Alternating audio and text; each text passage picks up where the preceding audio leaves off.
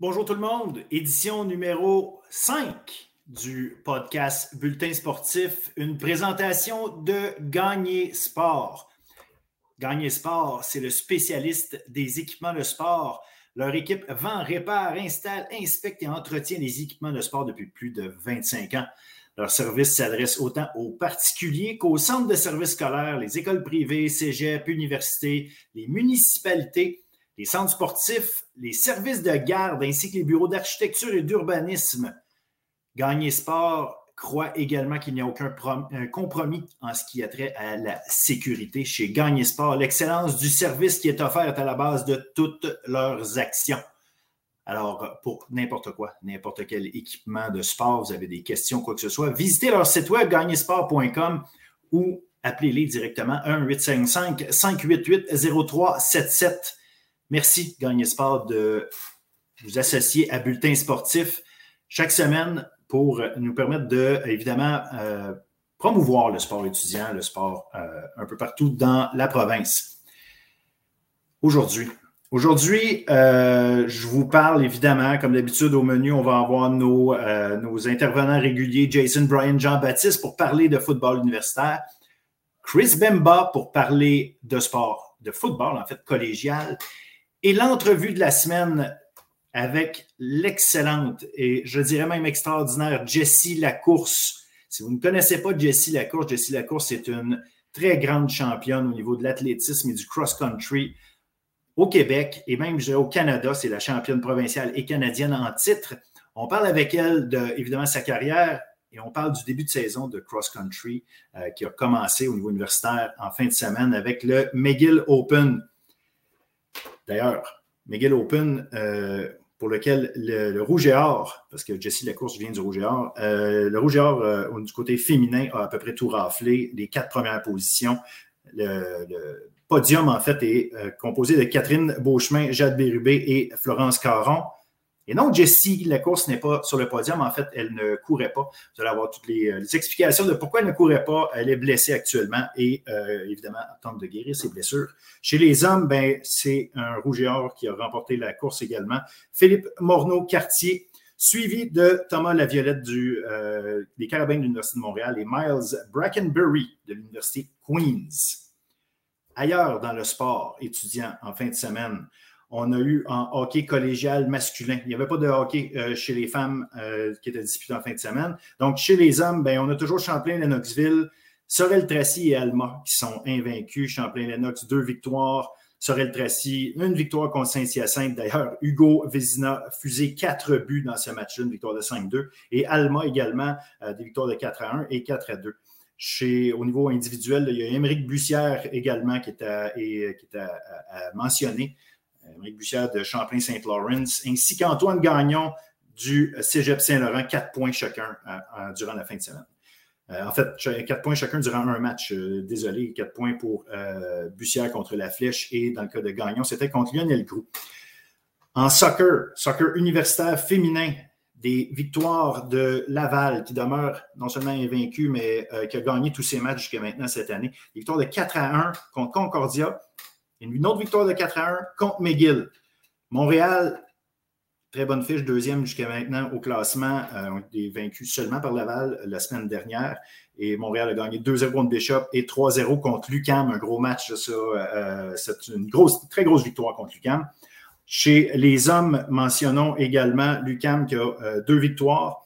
Et l'UQTR, l'UQTR qui a réussi un retour alors qu'il perdait 1-0 et même 2-1 dans le match ont remonté la pente pour l'emporter 3-2 contre Concordia et infliger aux Stingers leur première défaite de la saison. À noter également que Laval a eu deux matchs nuls. Laval toujours invaincu, mais une victoire et trois matchs nuls depuis le début de l'année. Au niveau collégial en soccer, euh, une fiche de quatre victoires, aucune défaite, 12 buts pour et un but contre chez les femmes. Une victoire de 5-0 contre Vanier en fin de semaine. Et euh, du côté des hommes, Montmorency qui l'a emporté 4 à 1 contre Vanier et Garneau 3-0 contre Trois-Rivières. Montmorency et Garneau sont les deux premières équipes au classement jusqu'à maintenant. Au-delà des euh, pointages et des euh, sports, et pas des sports, mais des scores euh, qu'on a vus, des performances individuelles, je veux prendre le temps de vous parler de quelque chose qui me, qui me tient à cœur et qui m'a qui déçu la semaine dernière. Il y a une coalition qui s'est formée euh, au niveau du sport, toutes les, organisations sportives, incluant Sport Québec, mais en tout cas fait, menée par Sport Québec, mais il y a l'INS là-dedans, euh, le, le, pôle sport des HEC et d'autres groupements qui se sont mis ensemble pour émettre un communiqué demandant un rattrapage au niveau du financement, un rattrapage récurrent de 500 millions de dollars par année. Cette demande-là est loin d'être farfelue. On dit 500 millions, puis on trouve, wow, c'est un gros chiffre, mais depuis 35 ans, le financement du sport au Québec n'a pas été revu, à part pour des, éléments ponctuels ici et là, euh, des investissements d'infrastructures ici et là, mais un, un financement régulier, ça n'a pas été revu depuis 35 ans. Ce groupe-là se met ensemble pour demander 500 millions par année de plus. Comme je dis, ça a l'air beaucoup. Mais 500 millions, là, c'est un demi de 1% du budget global de la province du Québec. Pour encourager le sport, promouvoir des saines habitudes de vie, s'assurer qu'il y a des bonnes, infrastructures. en fait, ça permet, est-ce que j'ai vraiment besoin de le dire, que ça permet à la société d'être plus en santé? Ça va éviter des coûts au système de santé plus tard c'est bon pour contrer le décrochage scolaire, un élément majeur dans notre capacité en tant que société à euh, subvenir économiquement, notamment au vieillissement de la population. Ça a un impact économique, je vous dirais même environnemental. Les sportifs sont plus à même d'utiliser des modes de transport actifs. Il y a vraiment tellement d'avantages à promouvoir le sport. Le sport actuellement, son budget d'opération, pas d'opération, mais je dirais le, budget du gouvernement, c'est 173 millions de dollars par année. À titre de comparatif, au niveau de la culture et des arts, on est à près de 1 milliard de dollars par année. Et loin de moi, loin de moi l'idée de dire qu'il faut enlever de l'argent à l'art et à la culture. Très loin de moi.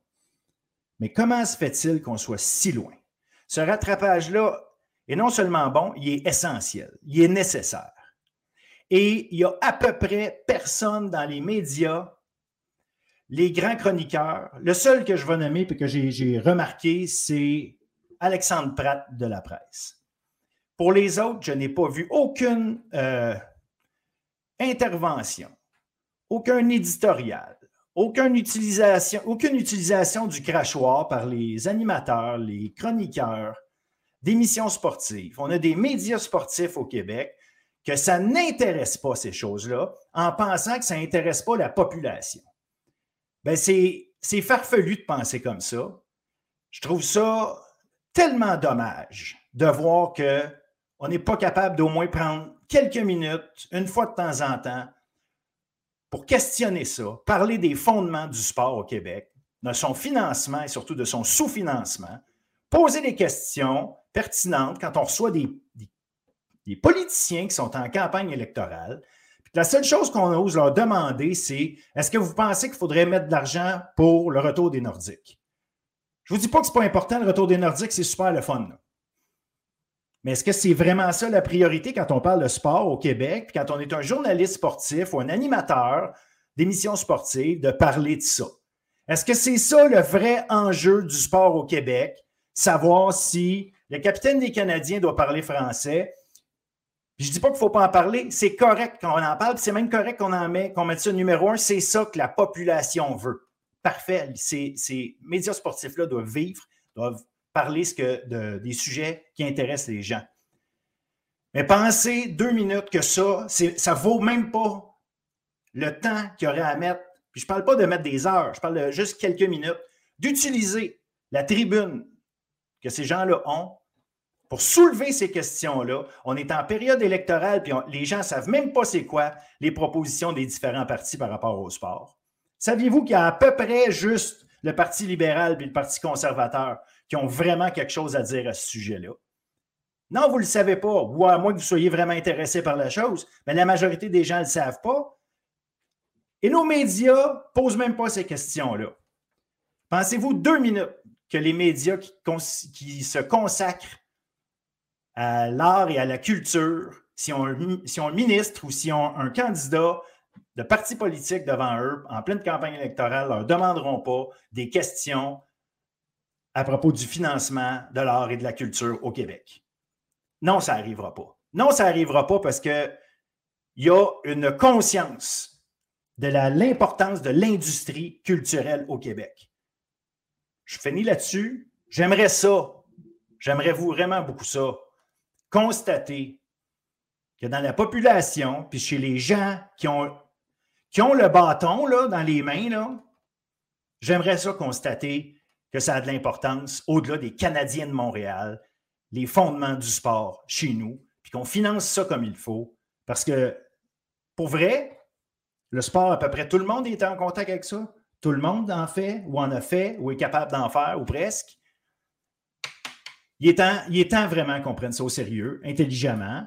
Je ne suis pas fou, je ne suis pas en train de dire qu'il faut que ce soit le sujet numéro un, mais de ne pas en parler du tout, d'accepter le fait qu'il ne se passe rien là-dedans, que ça n'intéresse pas le monde. Puis quand les gens les plus importants du monde du sport se réunissent, qui font presque jamais, soit dit en passant, ou qui ont très peu fait dans le passé, se mettent ensemble et demandent de l'argent, la moindre des choses, c'est d'en parler. La moindre des choses, c'est de questionner. Puis la moindre des choses, c'est de transmettre, transmettre cette demande-là, être la courroie de transmission, parce que c'est pas vrai que ça n'intéresse pas la population. En ce moment, le problème, c'est que la population ne le sait pas. Et c'est la job des médias de le faire. Voilà. Sur ce, je vous souhaite de passer un aussi bon moment que le mien à faire et à écouter ce podcast.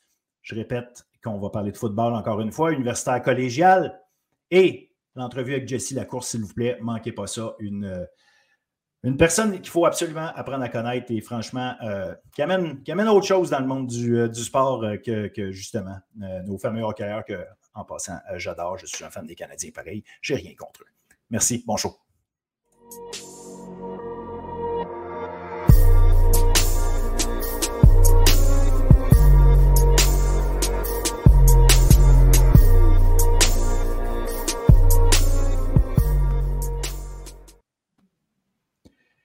Jason, Brian, Jean-Baptiste, vous êtes salués. Ça va? Ça va super bien, Phil. Super bien. Good, good, good. Une autre belle fin de semaine de football universitaire. Deux matchs encore une fois. Deux matchs intéressants. Un, euh, Sherbrooke qui est venu visiter Montréal. Ensuite, on a eu McGill qui était à Concordia. Pour le premier match, tu étais sur place. Donc, euh, je vais, on va t'écouter, nous raconter ce que toi, tu as vu, tes impressions, mais en plus, tu as parlé des joueurs. Donc, j'ai hâte d'avoir ça parce que c'était spécial. Un match serré qu'on ne s'attendait peut-être pas à ce qu'il soit aussi serré quand on, commence la saison, quand on regarde des matchs qui peuvent être euh, euh, aller dans le sens unique, ben un, Montréal-Sherbrooke, on peut s'y attendre. Pourtant, ça finit 24-20 et Sherbrooke a été dans le match tout le long. C'est pas comme si c'était 24-0 puis ils ont fait une remontée à la fin puis il était trop tard. Non, ils ont été dans le match euh, tout, tout, le long. Donc, tes impressions à toi, comment tu as vu ça? Euh, puis oui, les commentaires des, gens que tu as côtoyés après. Honnêtement, c'était un très beau match de football, euh, beaucoup d'intensité. Sherbrooke, tout au long du match, ils ont montré beaucoup de résilience. Euh, premier exemple de ça, c'était la première séquence du match. on lance une interception qui est interceptée par Bruno Lagacé pour un toucher.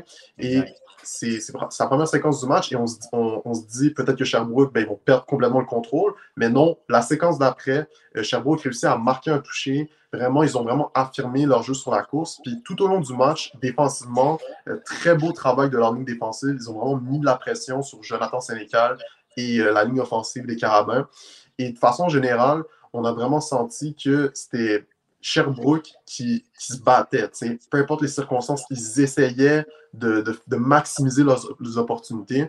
ils ont fini euh, par devoir changer de carrière avec l'arrivée de Gianni Casati. Euh, par la suite, ça a été un peu plus difficile au niveau du jeu de passe. Je pense que c'est ce qui a fait la différence euh, à la fin du match. Euh, les Carabins, au premier quart, au niveau de la passe, offensivement, c'était un peu plus difficile. Mais ils ont réussi à comme un peu reprendre leur rythme, notamment avec une passe de toucher à Carl Chabot, qui a vraiment activé les choses. Puis ensuite, ça a été plusieurs passes vers Judley Jones, puis les autres receveurs de, de leur unité. Et ils ont comme un peu pris le contrôle du match par la suite. Mais tout de même, jusqu'à la fin, Sherbrooke était là. Sherbrooke, mis à part quelques erreurs, et ils ont vraiment réussi à rester dans ce match-là. Donc, c'est vraiment exact.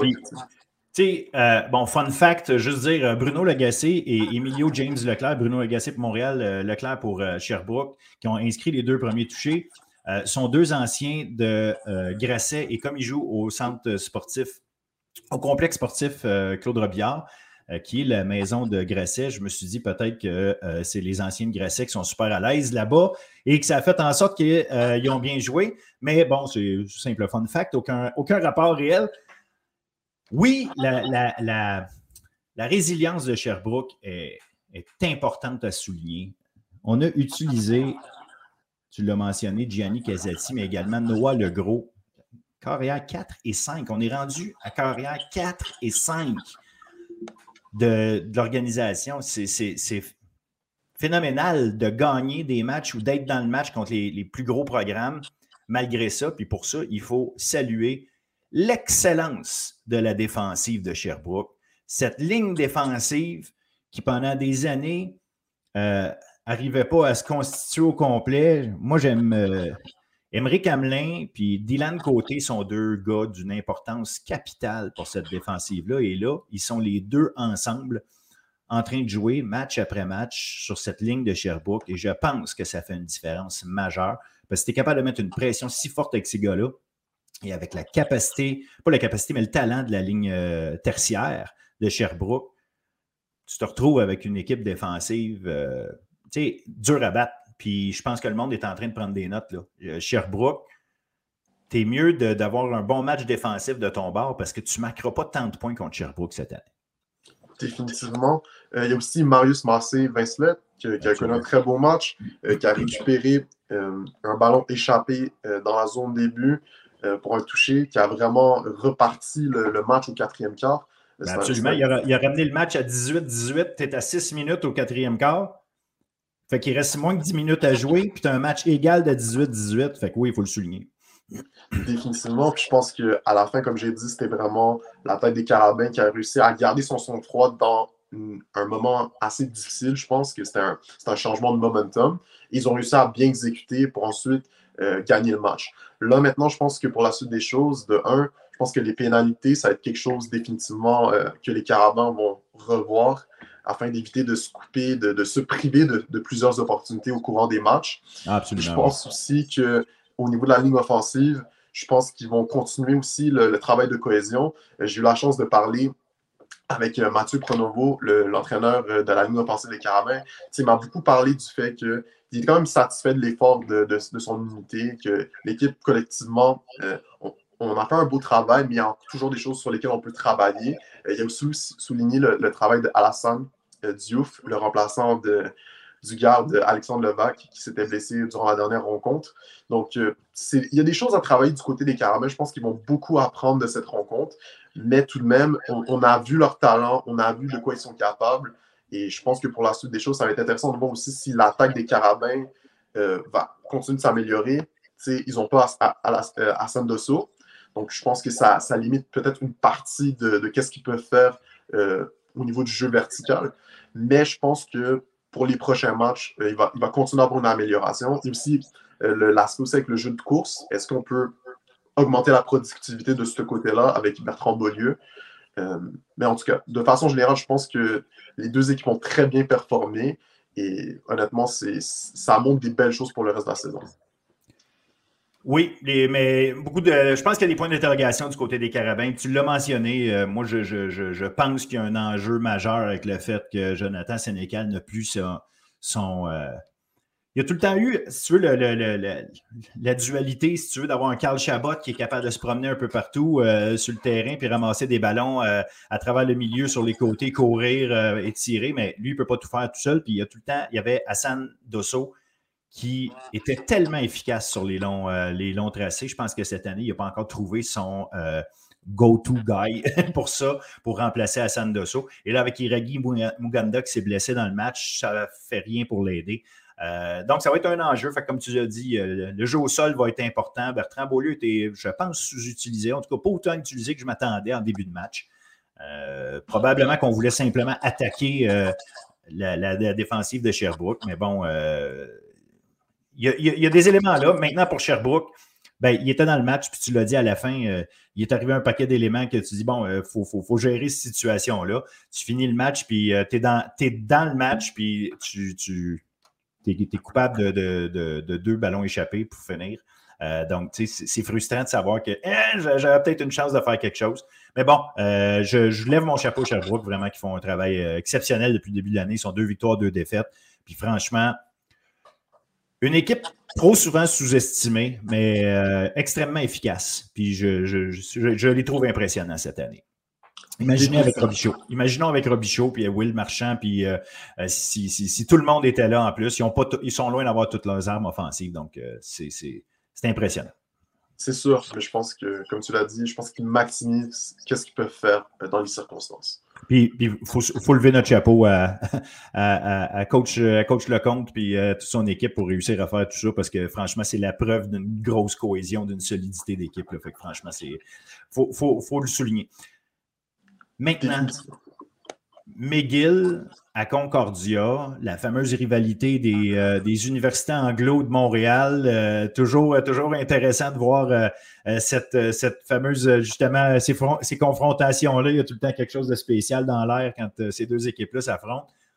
Un match particulier, un match surtout en deux temps, qui finit 42-16 pour Concordia, mais en fait, cette deuxième demi-là, McGill, je ne sais pas ce qui s'est passé, ont comme laissé le chemin euh, Morgan qui a fait un travail formidable au sol, puis bref, ça, finit avec un score comme celui-là.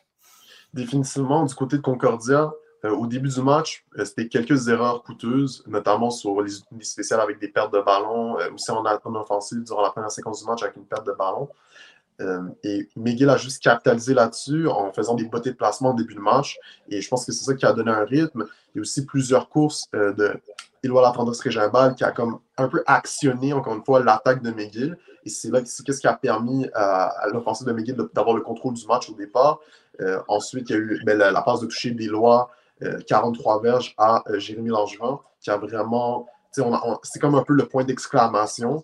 Euh, c'était 16-9 à ce moment-là du match. Et le McGill avait le contrôle. On, à ce moment-là, McGill ils avaient la clé, ils avaient tout ce qu'ils avaient, besoin pour remporter ce match-là. Mais Concordia est resté résilient. Je pense que ça, ça, a sûrement dû être un aspect important pour eux de garder leur sang-froid face à l'adversité.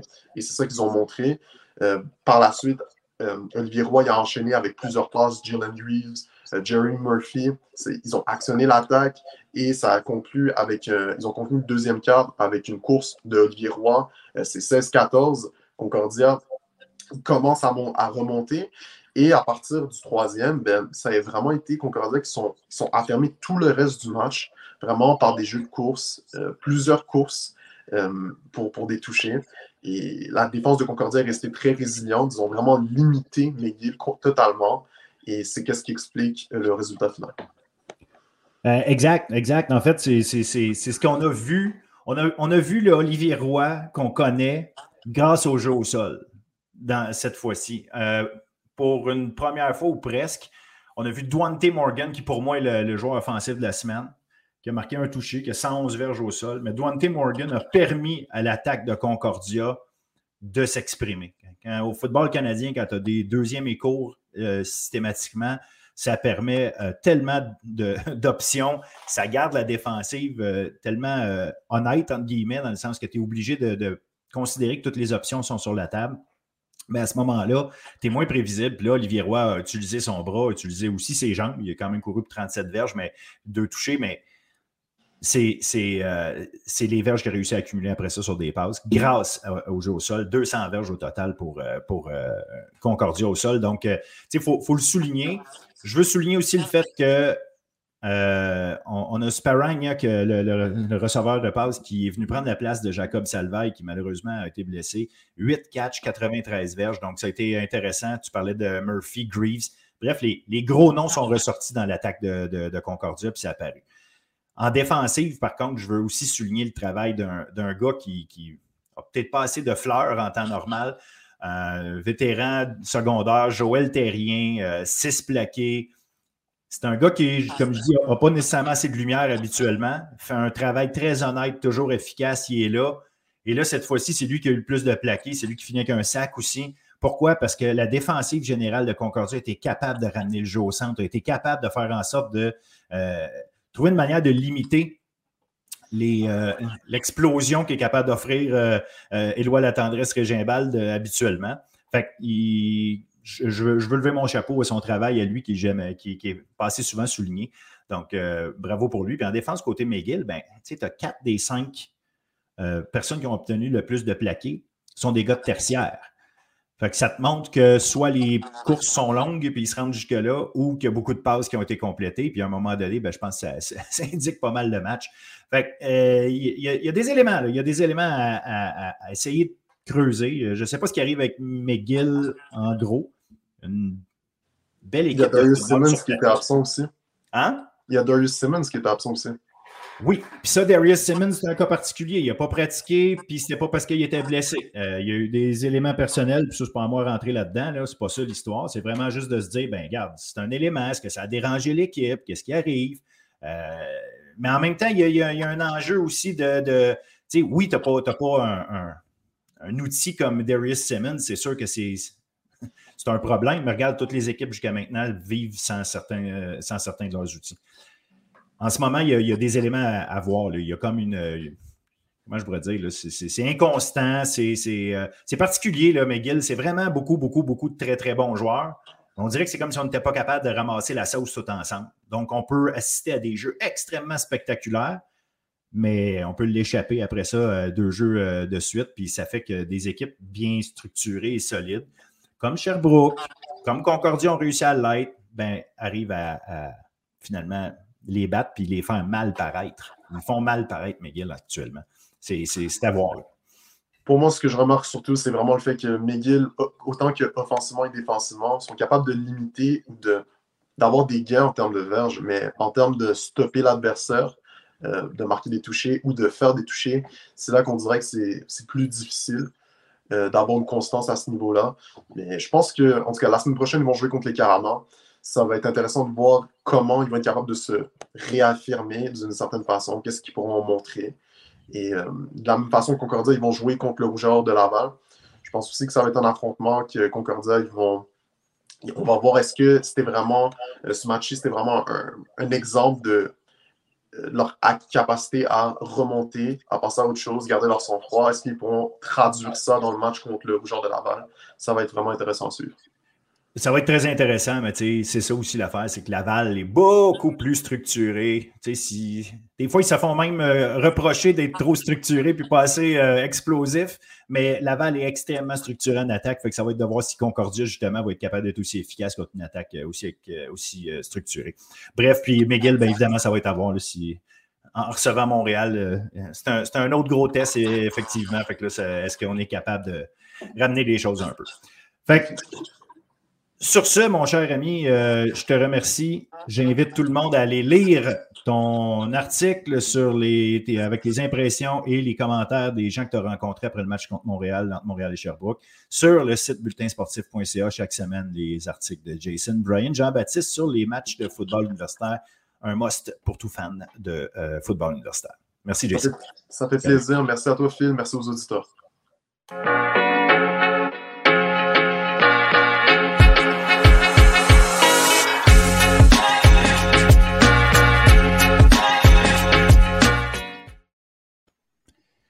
On est rendu au segment football collégial avec Chris Bemba. Salut Chris. Salut Philippe, comment vas-tu? Très bien, merci. On a eu en masse de foot. Et toi, tu es allé même te promener puis filmer un match à Grasset. Grasset contre Garneau. Yes, très, très, très, bon match. Il y a eu beaucoup de blessés. Euh, je pense qu'il y a eu deux blessures graves. Euh, on les souhaite bon, euh, prendre rétablissement aux deux joueurs blessés. Là. Je ne suis pas trop sûr de leur nom. Mais euh, je pense que c'était quand même des blessures assez graves. Mais on leur souhaite un bon euh, rétablissement. C'est des choses qu'on n'aime pas voir euh, durant les matchs, c'est sûr. Mais sinon, si on, on, parle du match en tant que tel, c'était un très bon match. Euh, juste avant plus loin, je vais les nommer, les, joueurs blessés. C'est Émile Beaulieu-Dallaire à Garneau et c'est Mohamedou Dia, le porteur de ballon de, de, Grasset. Donc oui, comme tu dis, effectivement, on, leur souhaiter prompt rétablissement. J'ai en, voyant comment ils sont sortis, l'impression que j'ai, c'est que leur saison est finie, mais garde, je suis mm. au courant des détails. Euh, on va surtout espérer qu'ils puissent euh, continuer leur cours à l'école et faire leurs choses. C'est quand même le plus important, nonobstant euh, qu'on adore le football, en espérant que ça ne leur coupe pas leur session. Donc, je te laisse continuer sur la game. yes, yes, yes, yes. souvent pour la game, c'est une game assez spéciale pour l'entraîneur-chef aussi de Gracien qui a gagné son centième match. Tony, Charlotte à Tony pour ta, centième victoire. Sinon, le match, Garneau a très bien commencé le début de match, autant en attaque qu'en défense. Euh, Grasset aussi, c'est quand même un match intéressant. Esteban, le carrière qui a lancé à ses cibles favorites. Là, euh, Simon Larose, le numéro 80, Gabriel Taché, le numéro 18, qui ont eu une excellente game aussi. Euh, mais je te dirais que ça s'est joué euh, durant la deuxième demi. Là. Euh, Garneau qui sont fait shutdown littéralement au niveau de l'offense, qu'on crée la, défense de, Grasset, qu'on crée des turnovers. Puis l'offense a pu en profiter aussi. Là. surtout le fumble qui a été créé à la ligne de deux de Garneau par la suite. L'offense de Grasset qui a pu euh, mettre des points sur le, tableau, ce qui a fait en sorte que ça ralentit un peu le, momentum de Garneau. Puis euh, Grasset a saisi l'opportunité, puis euh, s'en est bien sorti. Une très bonne game de Grasset, puis je pense que là, ils sont 2-2, ils sont cinquième. là, ça va être à eux de continuer à gagner les games là, pour sécuriser la quatrième place. Absolument, tu as parfaitement raison. Regarde, le, Grasset, Grasset se bat pour la quatrième place avec Vanny, puis je plaçais Garneau là-dedans. Euh, donc, oui, c'est un gros match à jouer. Puis, comme tu dis, regarde, c'était 14-9 pour Garneau quand même à mi-temps. Fait que mm-hmm. euh, une grosse deuxième demi pour Garnet. Euh, Garnet, qu'est-ce que je dis? Grâce On mixe les deux ensemble. voilà, voilà. fait que non, une, grosse deuxième demi qui gagne, dans le fond, 17-0 la, deuxième demi pour Grasset. Fait que, tu sais, des fois, des fois c'est une game d'ajustement, le foot. Puis euh, bon, ben, visiblement, Tony Adeluca, elle voulait sa centième. Il a coaché mhm. comme un gars qui a besoin d'aller mhm. chercher cette victoire-là. Je ne pense pas qu'il pensait à lui et à sa centième victoire, mais plus à, la position de son équipe. Je ne suis pas sûr qu'il avait le goût de se retrouver. Un et trois. Fait qu'à mhm. deux-deux comme ça, euh, ils sont, sont dans le mix, sont, sont là. Ils vont être à surveiller parce que il reste qu'ils ont une belle attaque aérienne. Euh, Esteban Bedoya est assurément parmi les meilleurs euh, corps arrière du, de la D1. Donc, euh, oui, euh, si, avec Simon Larose et avec Gabriel Taché, ça continue d'avancer, euh, je pense qu'ils ont, des armes pour faire, des, faire du dommage contre les, les, défenses adverses. la défense aura juste besoin de continuer à être. dans le fond, le second half qu'ils ont joué, s'ils peuvent continuer à jouer comme ça durant le, reste de la saison, ça va être intéressant là, pour, pour Grasset durant les playoffs. Parfaitement d'accord. Parfaitement d'accord. En dehors de, ces, euh, de ce match-là, on avait également euh, des matchs intéressants. Limoilou, Limoilou, là, euh, on l'a dit depuis le début, rouleau compresseur domine, écrase tout ce qui bouge en avant d'eux autres. 42-0 mhm. cette fois-ci contre Lévis. En fait, je n'ai même pas de statistiques à sortir. On dirait 42-0, tout est bon d'un côté, tous les moins de l'autre bord. Mhm la, défense de Limoilou euh, continue de faire son travail. À date, je sais quoi, c'est 20 points, je pense qu'ils ont accordé en quatre matchs. Exactement, 20 points en quatre matchs. Ils en ont marqué 149, mais je pense que c'est parce qu'ils sont tellement forts en défense qu'en plus, leur attaque, ça, permet de, s'installer sur le terrain. exactement. Euh, c'est ça. Puis en plus, là, mais la prochaine game va être intéressante quand même. Les Moilous vont jouer contre Vanier. Je pense que ça va être un adversaire un peu plus euh, je dirais pas un peu plus bon, mais I guess, c'est en, en termes de, de stats, parce que c'est pas pour enlever oh. le crédit aux autres équipes, mais c'est une équipe qui est quand même un peu plus dominante que, qu'on va dire que Lévis et tout. Ça va être intéressant de, de voir Vanny. Je pense que les Moilous restent favoris, mais ça va être intéressant de voir comment ils vont jouer contre l'adversaire qui est quand même, qui est quand même assez bon. Puis après, par la suite, si je me trompe pas, les Moilous vont affronter c'est dessus, c'est pas le Vieux-Montréal. Hein? Non, c'est Saint-Jean, puis après, par la suite, dans deux semaines. Ça, c'est encore dans deux semaines. Je suis un peu. Je, me suis pris un peu ça, dans deux semaines. le, match contre le Vieux-Montréal, parce que je l'attends, comme je dis, je l'ai encerclé dans le calendrier et tout, le 15 octobre et tout. Ça va être intéressant, mais sinon, euh, contre Vanier aussi, j'ai hâte de voir le résultat, là, voir comment Vanier va, va aborder la game là, contre les Moiloux. Ah, absolument d'accord, absolument d'accord, parce que.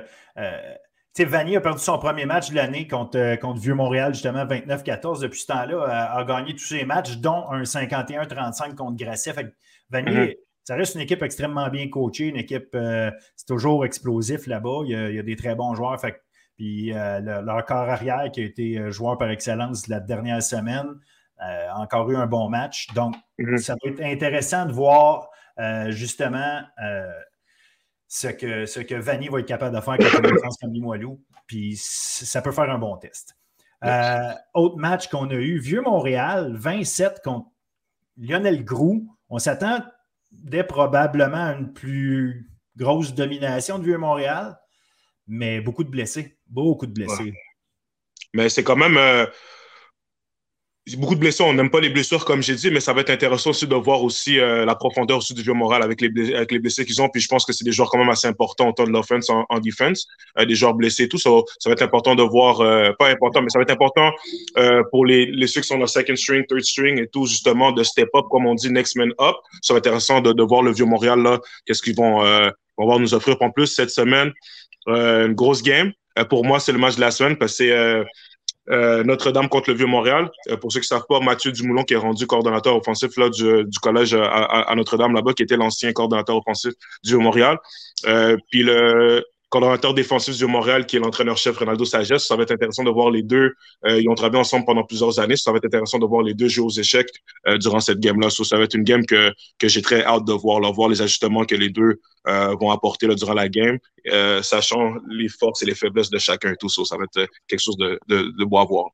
Ah, absolument. Je pense que tu, tu, viens chercher un élément vraiment important de, de, de cette, de ce match-là qui va être intéressant, en effet. Puis, mm-hmm. tu l'as dit, je trouve ça c'est un, élément qu'on ne voit pas euh, tout le temps, qu'on ne considère pas tout le temps. Mais les, grosses organisations trouvent le moyen d'avoir de la profondeur. Puis c'est là qu'on va voir des, jeunes talentueux qui, en temps normal, n'ont pas nécessairement l'occasion euh, mm-hmm. de, briller à leur première saison parce que les vétérans sont, sont solides. Puis euh, évidemment, ils font le travail en avant. Puis là, c'est des gars à qui on demande de venir jouer pas qu'ils ont moins de talent, tout simplement moins d'expérience. Fait qu'ils vont, mhm. ils vont prendre l'expérience rapidement, mais ça va être intéressant. Un petit, juste vérifier, juste euh, pas vérifier, mais si vous avez euh, l'occasion, euh, regardez le numéro 29 du Vieux-Montréal, le jeune Rubens Guillaume, un corner qui se fait un plaisir de réussir des. En tout cas, qui mhm. l'a fait beaucoup dans le, dans le juvénile, des, des fameux pick six. Il est un maître pour piéger les carrières qui pensent que le champ est libre puis il vient couper en avant de leur gars. Euh, on va voir s'il va réussir à le faire. Il a réussi dans le match d'ailleurs à faire une interception, mais c'était sur euh, une tentative de convertir de deux points. officiellement, ça ne compte pas dans les stats, mais euh, c'est un, gars qui va être intéressant à surveiller. Mais tu sais, c'est bon pour lui. Il vient de montrer aussi au coach aussi, d'envoyer un message au coach, puis à tout le monde que s'il est sur le terrain, il est capable d'avoir un impact et tout. So, Charlotte à lui, puis on, lui envoie la force là, pour le reste de la saison. Yes.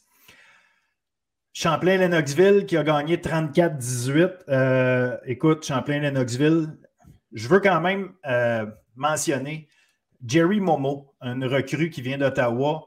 Euh, Jerry Momo, 121 verges, deux touchés. Il est quatrième cette année pour le nombre de verges chez les, porteurs de ballon en D1, mais surtout, il y a cinq touchés. Il est de loin en avant de tout le monde. un, un très bon, un très bon joueur. Euh, il sépare la tâche avec Mathieu Roy euh, comme porteur de ballon, mais tranquillement, pas vite. En tout cas, dans les deux derniers matchs, je l'ai vu prendre euh, de plus en plus de place. Fait que non, un solide joueur. J'ai bien aimé sa performance contre Notre-Dame. Vanier qui a gagné 36-23 contre Saint-Jean. Un score, un score qu'on pouvait peut-être attendre. Regarde, mm-hmm. Saint-Jean, c'est une équipe qui est toujours capable de mettre des points sur le tableau grosse ligne. Fait que c'est, jamais un match facile, mais on dirait que les grosses équipes trouvent le moyen de les battre, là, euh, malheureusement pour eux. Euh, c'est, top, mais euh, on espère qu'ils puissent aller chercher des victoires là, contre là, leur prochaine game, c'est contre Garneau. Ça ne sera pas facile, mais comme on dit, au moins ils sont capables de mettre des points sur le board. ça va être intéressant de voir ça. Garneau, c'est avec leur défaite quand ils contre Grasset et tout. on, verra, on verra. Ça va être, ça va être une game euh, pour les deux équipes, ça a été une game importante. Le Garneau allait chercher au moins une victoire, puis euh, Saint-Jean essaie de, briser leur euh, losing streak, comme on dit. Exact, exact. Puis bon, la semaine prochaine, peut-être bon, Lionel Gros, Champlain à Knoxville. Je suis curieux de savoir si Marc-Antoine Charlebois va, reprendre du service comme, comme partant. on, bouge beaucoup de ce côté-là. À, Lionel Gros à choisir le, le corps arrière. Mm-hmm. Saint-Jean-Garneau, on en a parlé. Grasset est à Lévis. Euh, Notre-Dame, Vieux-Montréal, on en a parlé. Et puis, euh, bon, ben, Vanier Limoilou, euh, qui va être le gros match-up de la fin de semaine en Division 1. Yes, yes, yes, en Division 2, en Division 2, on a eu le droit à, plusieurs bons matchs, mais celui mm-hmm. qui a retenu l'attention, je pense, C'est la victoire de, des lauréats de Saint-Hyacinthe, 34-23 contre John Abbott. Après deux défaites de Saint-Hyacinthe, quand même contre des bonnes équipes, on a trouvé le moyen d'aller battre euh, les champions en titre 34-23. Un gros, gros match pour les lauréats. Oui, oui, oui, oui. Euh, être 0-2, aller à l'étranger sur le terrain des champions en titre, puis gagner de la façon qu'ils ont gagné. Chapeau à Sébastien Desjans. Je prends le temps de l'applaudir. Chapeau. Euh, ça vient montrer, dans le fond, que le programme en tant que tel a du caractère. Malgré l'affiche, ils ont pu quand même se présenter avec l'énergie qu'ils ont présenté. Ça ça veut beaucoup dire. Puis je pense que ça, ça va leur donner un petit boost pour le reste de l'année. Euh, sachant qu'ils sont capables, peu importe contre qui qui joue, sont capables de, de gagner les games. Euh, ils l'ont prouvé contre justement Montmorency et euh, Sherbrooke, des games close, mais là, ils ont pu au moins gagner contre John Abbott sur Charlotte Puis ça va leur cette victoire-là, ça a l'air juste d'une victoire de saison, mais moi, je pense que ça va aider justement avec le programme dans le recrutement puis pour, pour le reste des choses. Sinon, pour John Abbott, c'est dommage. Euh, on veut bien commencer le match et tout, mais c'est sûr que on fait des, des, des, des revirements. Euh, en offense, on fait beaucoup de revirements, surtout au premier half. Deux revirements euh, dans la red zone, dont un qui le, le, dernier jeu là, du, de la demi et tout. Euh, mais je pense pas que coach Pat Grégory là, il a eu de la misère à dormir euh, durant le, le sortie. Pour moi, c'est une défaite euh, de saison.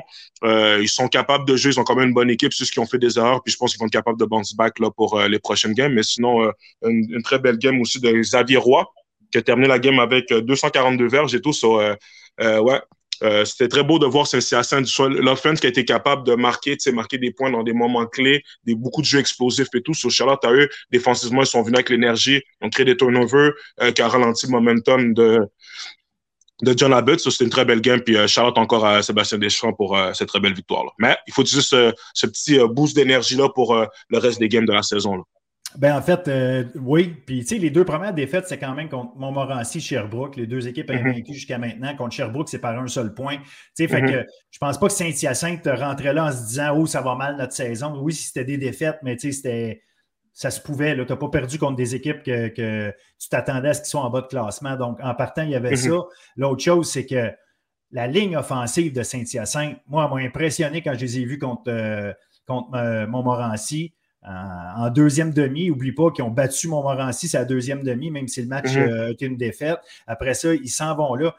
pour donner 242 verges à Xavier Roy, comme tu dis, shout out à, mhm. Xavier Roy, là, mais les trous qu'il y avait, euh, il y a un jeu à un moment donné sur son premier toucher, là, que quand le, le, le bloqueur à gauche, comment il s'appelle, Samuel, attends un petit peu, je vais te retrouver son nom parce que je trouve. Samuel Lévesque.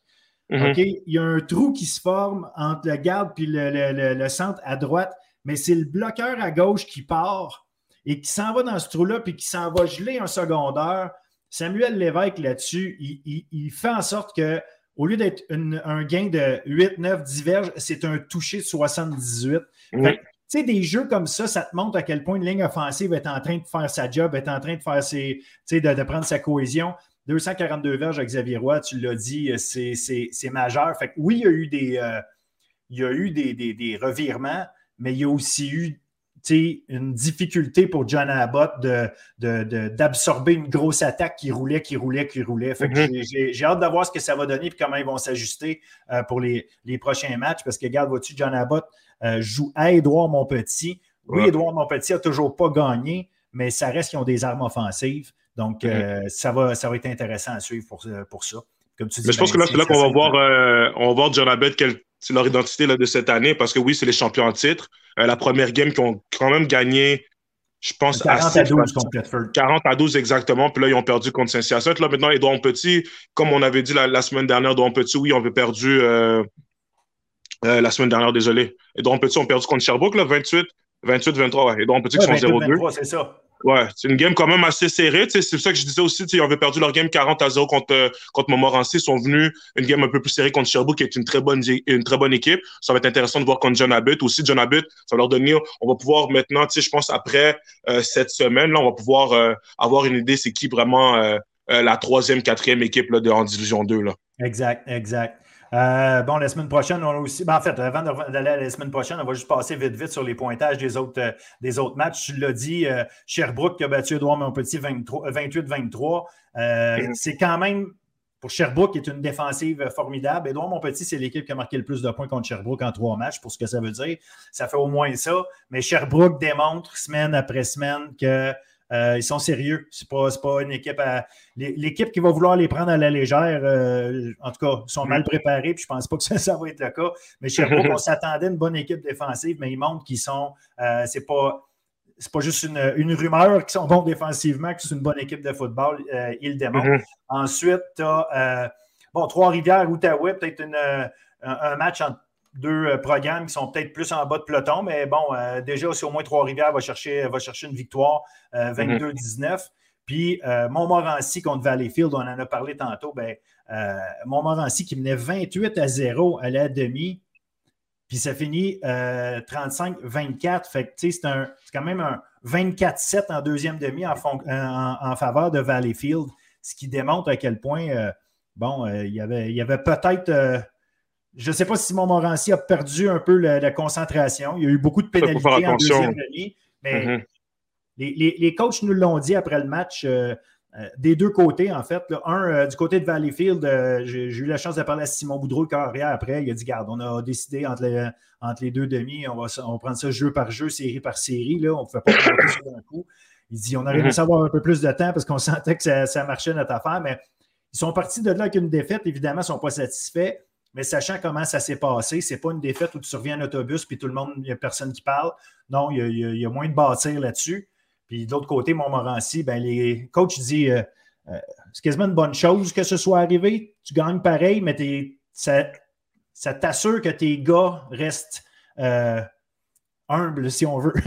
reste, reste, reste tu sais, s'en pas trop la tête parce que tu venais de gagner 40 à 0 la semaine d'avant. Tu mènes 28 à 0 après une mi-temps. Ça fait 68 à 0. Là, tu penses que tu es tout seul sur le terrain à chaque fois. Fait que c'est mm-hmm. une bonne affaire d'avoir eu ce match-là, cette deuxième demi-là. Toi, tu l'as vu, sur place aussi. Là. Ouais, ouais, exactement. Il faut juste faire attention de côté de Montmorency, là, bien terminer les matchs et tout, parce que sais, des, trucs comme ça, là, ça, peut, ça peut faire mal là, dans le line. Puis en plus, la prochaine game, je joue contre Trois-Rivières. C'est une équipe qui est un peu plus faible et tout. Qu'il faut juste faire attention de ne pas s'endormir. là. Ah, parce qu'on gagne 40-0, des gros scores et tout, puis là, avoir la tête enflée. Mais je pense pas que ça va arriver avec Montmorency. Mais euh, comme tu as dit, je pense que c'est un wake-up call, si on peut dire ça comme ça.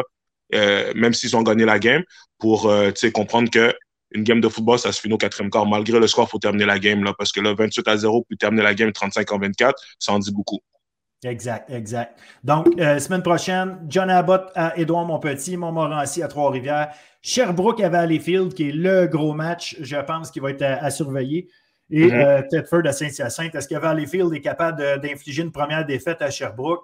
peut-être, Peut-être. En tout cas, regarde, il faut jouer le match, mais pour moi, c'est loin d'être évident que Sherbrooke est euh, hautement favori, même s'il faut les mettre à mhm. cause de, leur fiche. Mhm. Détroit.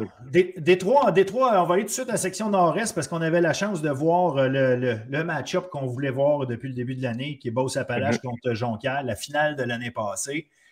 Et Beauce-Appalaches gagne 31-15.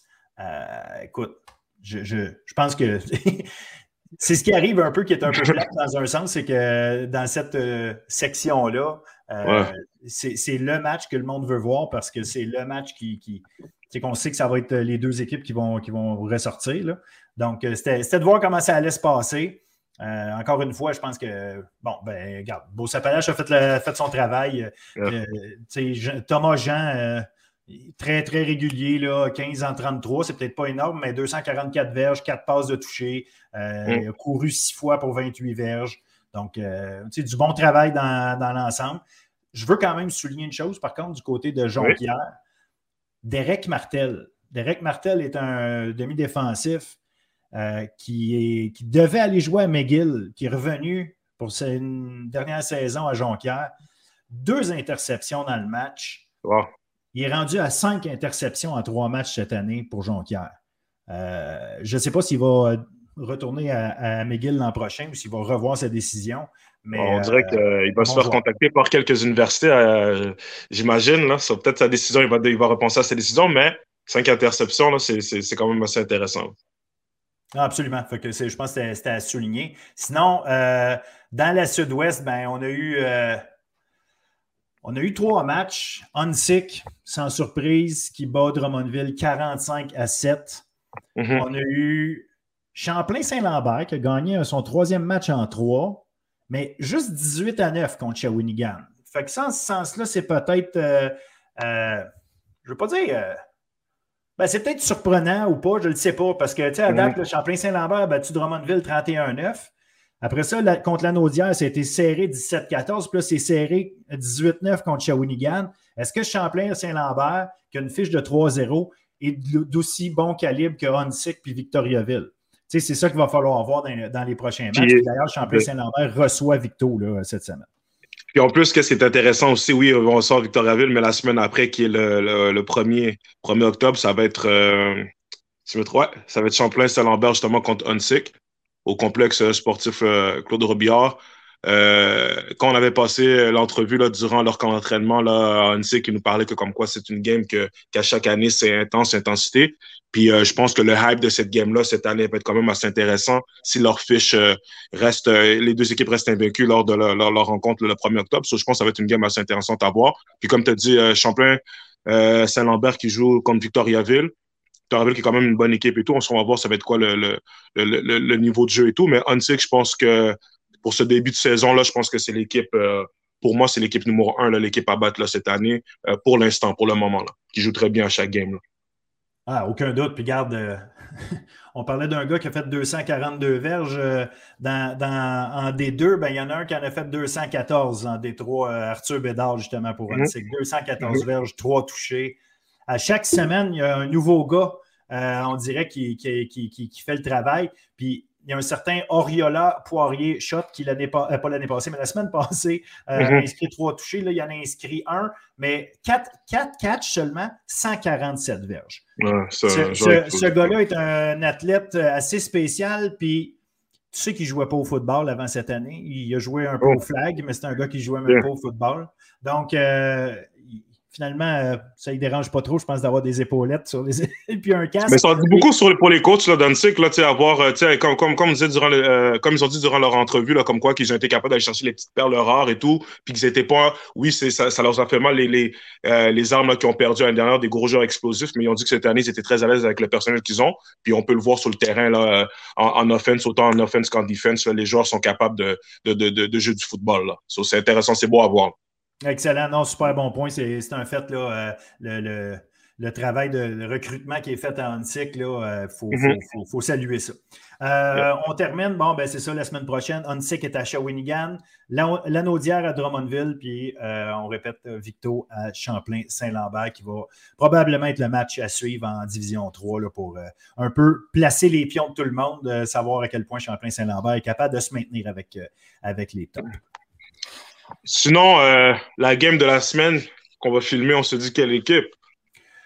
Écoute, euh, ben, je sais que toi, tu voulais aller voir euh, CNDF contre, contre Vieux-Montréal, étant donné, étant donné le, la rivalité qu'il peut avoir du fait de, Mathieu Dumulon qui, revient jouer contre son ancienne équipe. Mm-hmm.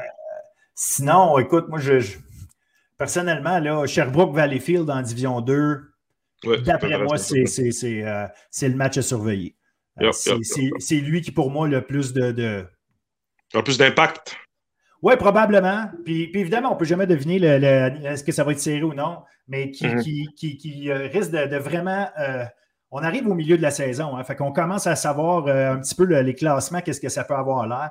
Sherbrooke mm-hmm. Valleyfield. on, a deux équipes euh, qui sont rendus à un niveau où est-ce que là, on veut voir, on veut, on a des preuves là. Euh, Valleyfield qui mhm. était parti so-so, mais qui, comme on a dit, a fini très fort contre, euh, contre Montmorency malgré la défaite. Ben, Valleyfield, ça reste un très gros programme. Sherbrooke ne peut pas arriver là en disant on est 3-0, puis oh, Valleyfield, c'est une équipe moyenne, 0, ils ne peuvent mhm. pas faire ça. De la même façon, euh, Valleyfield, ils sont obligés d'avoir un énorme respect pour Sherbrooke, parce que Sherbrooke est en train vraiment de se positionner comme une équipe de tête en D2. Mhm. pour moi, c'est pour moi, c'est le match qui va être le plus intéressant. Je ne sais pas si toi tu vois ça comme ça aussi. Ben oui, ben, ben oui. On va en discuter pour euh, la semaine prochaine de tout. So uh, yeah, une bonne semaine de football aussi encore à venir. So uh, let's go! Yes, sir. Hey, merci Chris. Euh, évidemment, j'invite encore tout le monde à aller voir euh, le, reportage vidéo que tu as fait du match, du match de Grasset contre Garneau sur nos, sur nos, plateformes différentes des réseaux sociaux, notamment surtout sur YouTube. Ah, donc, allez voir ça. Chris, toujours excellent. Tu fais du super travail, puis on se reparle la semaine prochaine. Merci beaucoup, Philippe. Salut. Salut. Alors, la suite euh, du euh, podcast, qu'est-ce qu'on va vous présenter? Ce sera évidemment l'entrevue de la semaine, l'entrevue de la semaine avec la coureuse de toutes sortes de distances et de cross-country, l'excellente Jessie Lacourse du Rouge et Or de Laval. À tantôt. Alors, bonjour tout le monde et re-bonjour tout le monde. En fait, on est, euh, on continue notre podcast bulletin sportif présenté par Gagne Sport. Et euh, cette semaine, à l'entrevue de la semaine, on reçoit la, euh, je ne sais plus comment la, la, décrire, c'est la championne en fait, point. on va, je pense qu'on va, ça, ça, résume assez bien qui elle est. C'est Jessie Lacourse de l'équipe d'athlétisme et de cross-country de l'Université Laval du Rouge et. Euh, salut Jessie, merci de nous euh, d'accepter notre invitation. Bonjour Phil, merci beaucoup de, de, me recevoir avec vous. Écoute, euh, je, résume en disant championne, mais en réalité, si, on veut vraiment faire un résumé, mettons l'année passée, championne provinciale et canadienne au cross-country individuel, puis évidemment l'équipe du Rouge et Or. au niveau de l'athlétisme, championne provinciale au 1000 mètres, 1500 mètres, 3000 mètres, 4 fois 800 mètres au championnat canadien, septième au 1500 mètres, deuxième au 3000 mètres et euh, quatrième avec son équipe au 4 fois 800 mètres. Donc, un, un pédigré assez bien, assez bien rempli. Ça, si on parle du niveau sport universitaire, mais en plus, euh, ta carrière, si on veut, civile. Donc, euh, Jessie Lacourse, tu en aurais en masse à nous raconter. Un, comment ça va en ce moment? Euh, c'était la première course en fin de semaine de, de, de cross-country à McGill, mais tu n'y étais pas. Non, non, non, j'y étais pas. En fait, cette course-là est assez tôt dans la saison. Puis, euh, comme j'ai été blessée beaucoup cet été, on voulait me laisser le temps de reprendre comme il faut les entraînements, être certain que ça allait bien aller. Donc, euh, c'est pour ça que j'ai laissé euh, mon équipe y aller sans moi, mais ils ont super bien fait ça, compte tenu du fait que souvent, cette course-là est tôt, comme je l'ai dit. la plupart des athlètes, après la saison d'athlétisme durant l'été, ils prennent leur petit break annuel à ce moment-là. Donc, la plupart d'entre eux revenaient, ça faisait pas trop longtemps, dans leur euh, off-season, qu'on peut dire. Donc, euh, c'est ça, ils ont vraiment bien fait. Victoire chez les gars, chez les filles, par équipe, euh, individuelle aussi, les deux premières places de chacune des débats. Chez les filles, ça a été 1, 2, 3, 4. Ça a été vraiment, vraiment bien été. Comment, parce qu'on aura le temps d'embarquer dans ton cas à toi, comment t'expliques ça que le rouge et or, ici, euh, dominant sur cette euh, scène-là de l'athlétisme, du cross-country, euh, parce que là, on sépare les deux, parce qu'en réalité, il y a la saison de cross-country à l'automne, puis l'athlétisme en soi l'hiver. Mm-hmm. Mais qu'est-ce qui fait que, justement, le, rouge et or est si, solide? Parce que c'est pas juste toi ou un, un ou deux athlètes ici et là, c'est vraiment, tu l'as dit, là, un, deux, trois, mm-hmm. quatre pour les filles. il, y a, une structure qui est là. Oui, absolument. Donc, je pense qu'on peut dire aussi que les meilleurs attirent les meilleurs. Euh, puis ça a été ça, entre autres, pour moi. Je voyais euh, dans le temps Charles-Philibert Thibouteau y aller, euh, d'avoir de bons progrès en étant à Québec. Il y en avait d'autres aussi à ce moment-là qui étaient tous aussi de bons coureurs, de bonnes coureuses, Laurence Côté. puis là, je me disais, ben là, à Québec, c'est là que ça se passe. Donc, c'est ça, je pense que les meilleurs attirent les meilleurs. Puis on a beaucoup, beaucoup de coureurs de la région de Montréal qui viennent à Québec des coureurs de demi-fond surtout. Donc, euh, c'est ce qui fait que notre équipe de cross-country est une des meilleures, en fait, est la meilleure au Canada, autant chez les gars chez les filles. On l'a vu l'année passée. Donc, cette année, on vise la même chose aussi. Donc, euh, c'est ça. pour vrai, on a un beau pack d'entraînement, puis je pense que ça vient faire en sorte que les gens veulent aussi se joindre à nous pour le beau pack d'entraînement, parce que même quand il y a une fille ou deux qui n'est pas là, l'équipe reste tellement forte pour l'entraînement qu'il y, a tellement de monde que ça devient plaisant, puis pas trop non plus, parce que quand même, c'est son sélectif du fait qu'on n'est pas sans l'entraînement non plus. Pour l'équipe de cross-country, on est euh, 18 gars, 18 filles, plus quelques-uns qui n'ont euh, pas nécessairement été pris, mais qui sont quand même de niveau à s'entraîner avec nous, que Félix laisse la chance de s'entraîner avec nous pour que l'année prochaine, il puisse se réessayer peut-être faire l'équipe. Est-ce que le cross-country, parce qu'évidemment, vous devez le prendre assez au sérieux si vous avez les résultats que vous avez, mais est-ce que c'est vraiment différent le cross-country versus la course à, l'intérieur au point où euh, vous considérer ça vraiment comme deux disciplines complètement différentes ou c'est, dans le fond, c'est une préparation à votre saison d'hiver, le cross-country? un peu les deux, mais majoritairement la première réponse, d'un sens que le cross-country et l'athlétisme, c'est complètement différent. Euh, c'est pas les mêmes coureurs. Sous, de des fois, c'est pas les mêmes coureurs. On va avoir des, coureurs qui sont vraiment spécifiques cross-country, longue distance, mais qu'en arrivant sur piste, le 1500, le 3000, qui, les, distances, qui sont les distances les plus longues, ça se trouve à être un petit peu trop court pour eux, mais qui excellent quand même très bien en cross-country. Donc, ça ne veut pas dire que parce que tu fais l'équipe de cross-country, que tu vas faire l'équipe d'athlétisme. Donc, euh, puis il y en a que c'est par choix aussi, qui font juste le cross-country, pas l'athlétisme, certains juste l'athlétisme, pas le cross-country. Donc, euh, donc c'est ça. Mais il y en a aussi des coureurs que leur cross-country, c'est pas leur, leur force, mais qui sont bons quand même, puis que ça peut servir de préparation pour l'hiver en athlétisme. Donc, c'est un peu des deux. Toi, personnellement, tu le vois justement comme deux, euh, deux affaires complètement différentes euh, pour toi, ou est-ce que c'est vraiment. Tu as, un type d'entraînement pour le cross-country, puis un type d'entraînement pour ton, puis en fait, tu en as trois, si je pourrais dire, là, parce que tu as même ta, ta, ta, version 3000 mètres steeple aussi que, que, tu peux faire en plus. Que, dans le fond, mm-hmm. on, peut dire, que c'est ça, tu as, vraiment différents, euh, différentes disciplines pour toi.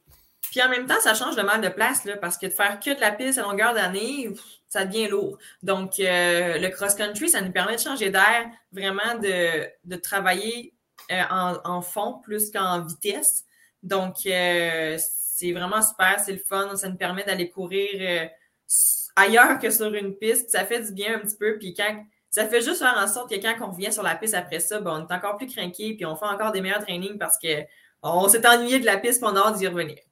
Justement, techniquement, le fait euh, d'avoir des foulées euh, sur des pentes, sur des. Sur des, des, des veux, pas une, une, piste qui est inégale quand tu es dehors, euh, quand tu cours dans le bois ou quand tu cours du cross-country, veux, veux pas, tu n'es pas sur de l'asphalte longiligne, puis que ça, ça, ça bouge pas techniquement, y a-t-il des, des, vraiment des différences, puis il faut faire attention à, éviter certaines blessures ou vraiment vous courez essentiellement de la même façon, c'est juste que ça se passe ailleurs? C'est sûr qu'il y a différentes techniques. Par exemple, quand on monte la côte, ben, moi, je me plais souvent à dire aux filles, ben, regardez en haut de la côte et non pas dans la côte parce que c'est là que tu vas aller. Donc, même, même sur le plat aussi, ça, le fait aussi de ne pas regarder à terre, mais de regarder au loin parce que quand tu regardes au loin, ça t'amène à vouloir te projeter plus loin puis non pas ralentir en regardant le sol. Et sinon, dans les côtes, des fois, des petits bras rapides, ailleurs avec les bras. Des fois, quand ça marche plus avec les jambes, on force avec les bras. Puis euh, les bras vont donner finalement la cadence aux jambes. Donc, euh, euh, des fois, en, course, ben, en, côte, ça devient dur parce qu'il y en a des bonnes des fois. Mais sinon, c'est sûr qu'au niveau des blessures, ben, c'est toujours un peu plus risqué en cross-country qu'en quand, sur piste. Hein. Donc, en cross-country, des foulures, tomber à cause de la boîte, qu'on glisser, se geler les pieds rien qu'en masse. Donc, mais essentiellement, là, je veux dire, je pense que ça se fait naturellement. Je veux dire, oui, on peut se donner des petits trucs, oui, on peut penser à quelques petits points techniques, là, mais honnêtement, c'est rare que je me suis dit, ah, ben, il va falloir que je cours de telle manière, je fais du cross-country, puis ah, là, il faut que je change ma technique de course parce que je m'en vais sur la piste. Non, non, ça se fait naturellement, puis c'est pas, pas, pas, pas, bien plus compliqué. C'est juste les distances. Je parce qu'à un niveau, à un niveau élite comme le vôtre, c'est pas comme le Kidam qui décide d'aller courir pour essayer de ne de, pas reprendre ou en tout cas de perdre les 10 livres de trop qu'il a pris parce qu'il euh, a pris trop de bière ou il a trop mangé à, Noël. Là. Euh, je me dis à votre niveau, il y a peut-être des, euh, des, éléments plus plus spécifique, ou en tout cas, tu sais, je sais que le, diable est dans les détails souvent au niveau élite dans ouais, le sport. Ouais, c'est sûr, mais grosso modo, ça se fait pas mal naturellement. Là, pas besoin de penser euh, trop, trop euh, à ça. Là. OK, excellent. Euh, pour revenir à toi personnellement, là, tu disais, bon, j'ai eu des blessures cet été. Quel genre de blessures, qu'est-ce qu'il y en est grave, dangereux à long terme? Qu'est-ce quel impact ça a pour l'instant? Oui, donc en, en, fait, en stipule, la fameuse chose de stipule que je fais, donc, euh, ça, pour ceux qui ne savent pas, c'est euh, ça, ça se passe sur la piste, c'est un 3000 mètres avec à chaque tour quatre barrières fixes qui sont longues et larges, qui font la, largeur presque de la piste. Donc, euh, puis il y en a une par tour que c'est pas un simple saut, c'est un saut avec un trou d'eau. Donc, ce trou d'eau-là, il est en pente.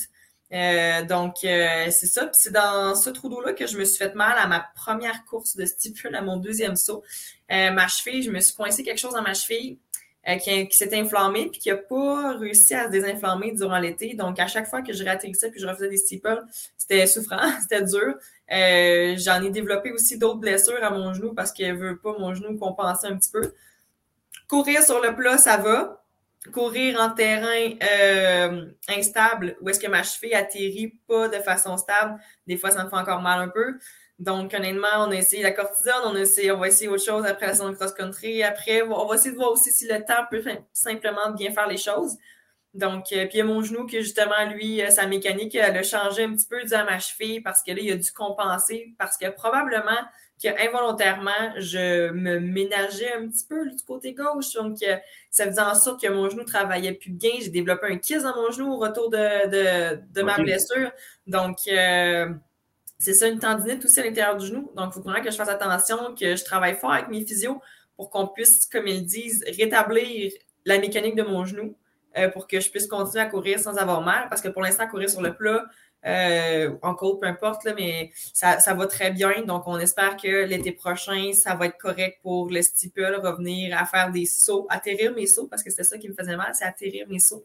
Donc, euh, c'est ça. On se croise les doigts. Puis, euh, on espère que pour la saison cross-country, ça abîmera pas trop la cheville.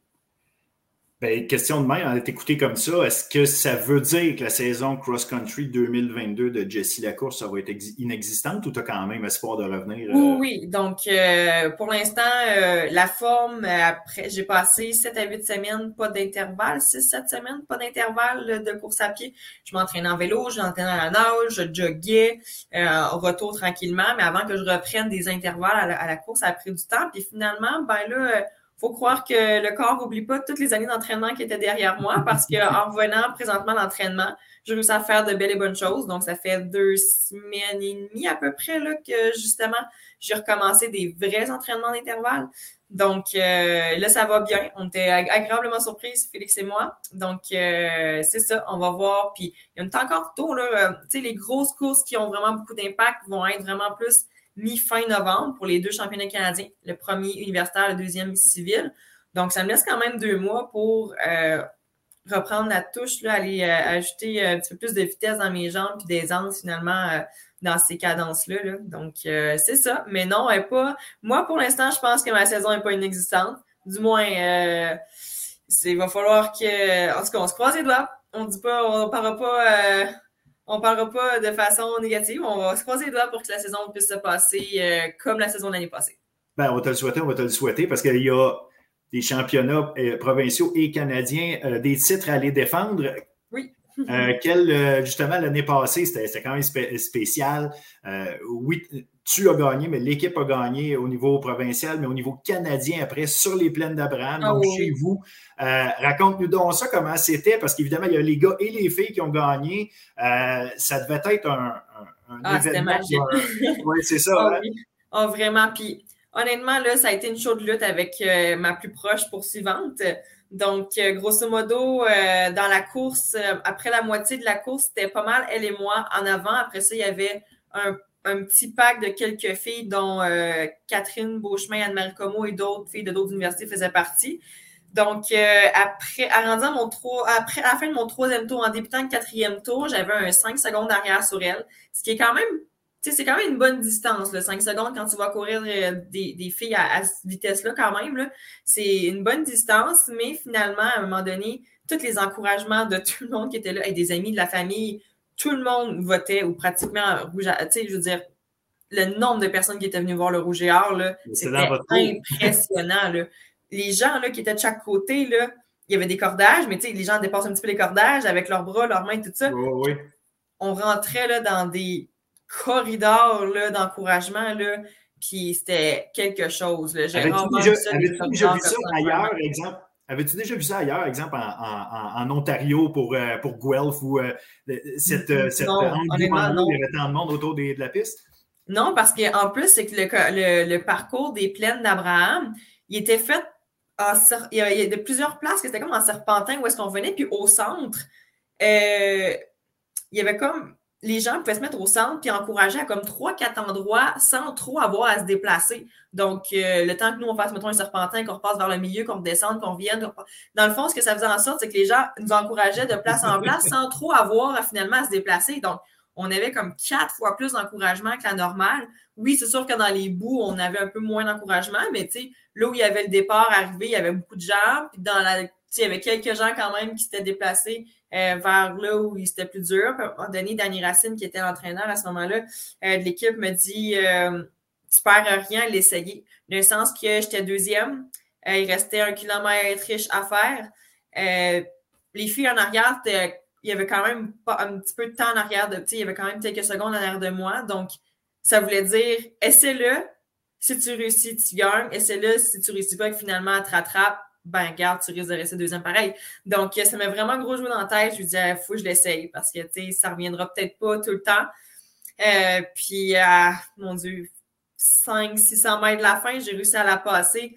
Puis, je savais que si je la passais, fallait que j'accélère parce qu'elle allait accrocher. Puis, tu sais, quand tu passes quelqu'un, là, faut pas que tu passes et que tu ralentisses ou que tu gardes la même cadence, puis cette personne-là va comme juste avoir passé. Fait que, quand, tu, passes, ça fait c'est ça, quand tu passes ou que tu te fais passer, euh, ça doit te donner un boost de dire Wow, wow, je peux pas décrocher. Fait que c'est ça que tu dis, il faut que tu continues d'accélérer parce que l'autre personne, justement, elle, elle, veut ben, accrocher, elle veut pas te laisser. C'est méchant, là, mais c'est ça. Si je passe à la même vitesse que la cour ou presque, ben, elle va juste m'accrocher, puis à la fin, pouf, elle va repasser. Fait que quand tu passes, tu, tu pèses sur l'accélérateur, puis tu y vas. Puis en plus, quand j'ai passé, c'était le plateau en haut, la seule place où est-ce que c'était un petit peu plat. Puis après ça, ça redescendait jusqu'au finish. Donc, euh, cette fille-là est un petit peu plus une fille de long, euh, demi-marathon, un petit peu plus une fille de piste. Donc, je pense qu'au niveau de la vitesse pure, euh, j'avais une petite longueur d'avance. mais ça a vraiment tout pris. Là. Je veux dire, j'avais tellement de gens qui m'encourageaient. Je pense que j'aurais été ailleurs, ça aurait été plus difficile que si, qu'en étant finalement à Québec avec tout le monde qui m'encourageait. C'était vraiment exceptionnel. Vraiment, là. Avec Charles Philibert, qui était notre commentateur maison. C'était incroyable. Un petit gorgée d'eau, là. oui, oui. Écoute. Puis avec les gars, finalement, juste après, là, les gars, c'était plus serré, là, mais c'était incroyable, là. Mm.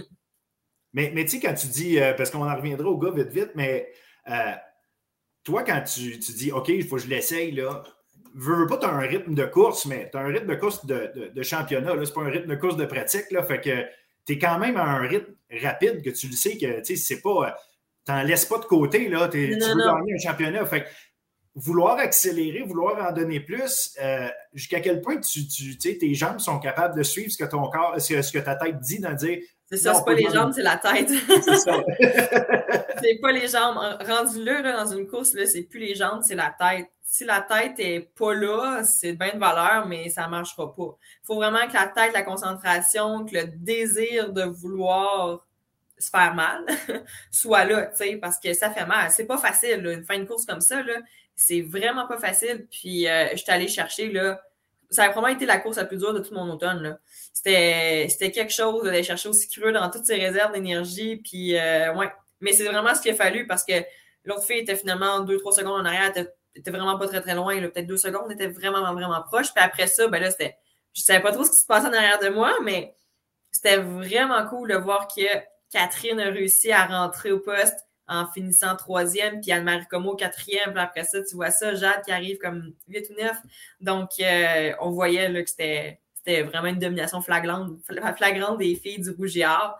Puis les gars n'ont pas été chanceux, ils ont perdu un de leurs bons coureurs comme la veille qui était blessé. Donc, ils ont, ils ont pris leur réserviste qui est Alexis Lepage à ce moment-là. Puis Alexis a tiré une course impeccable.